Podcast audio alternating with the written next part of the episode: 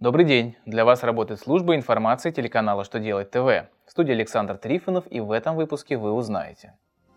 Как уменьшить прибыльную базу на расходы на приобретение и доработку основных средств? Как по новому законопроекту предлагается регулировать выпуск акций акционерных обществ? Как изменился порядок исчисления НДФЛ при экономии на процентах и выигрышах? Так, о самом главном по порядку. Начиная с 2018 года прибыльную базу можно будет уменьшить на расходы на покупку основных средств. Согласно новому закону, налоги в бюджет субъекта можно уменьшить на сумму до 90% от размера расходов на приобретение или доработку основного средства. К прибыльному налогу, который перечисляется в федеральный бюджет, такой вычет тоже можно применить, но не больше, чем на 10% от расходов на основные средства. Однако, если это уменьшение сократит налог до нуля, претензий не возникнет. Компания вправе применить вычет к налогу за тот период, когда основное средство ввели в эксплуатацию или изменили его первоначальную стоимость.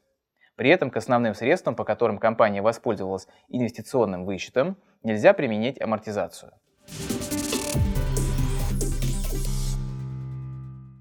Госдума рассмотрит законопроект, согласно которому при учреждении акционерных обществ регистрировать выпуски акций будут уполномоченные лица – по внесенному на рассмотрение Госдумы проекту такой порядок будет распространяться и на дополнительные выпуски акций.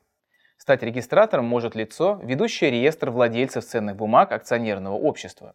Регистратора акций можно утвердить решением об учреждении общества. При этом эмитент должен заключить с регистратором договор, в котором можно указать, что единоличный исполнитель регистратора может быть заявителем при регистрации акционерного общества в качестве юрлица и при внесении в его устав корректировок, связанных с размещением акций. Действие этой нормы не затронет финансовые организации, решение о регистрации которых принимается Центробанком.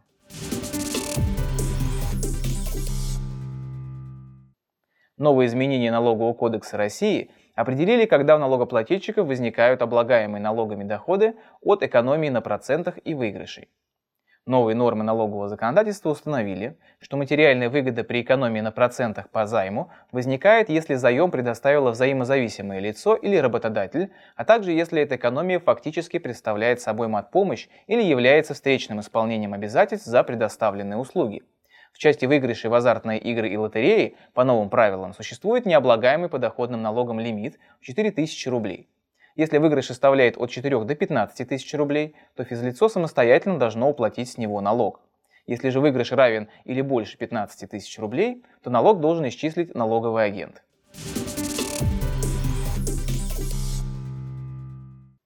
На этом у меня вся информация. Я благодарю вас за внимание и до новых встреч.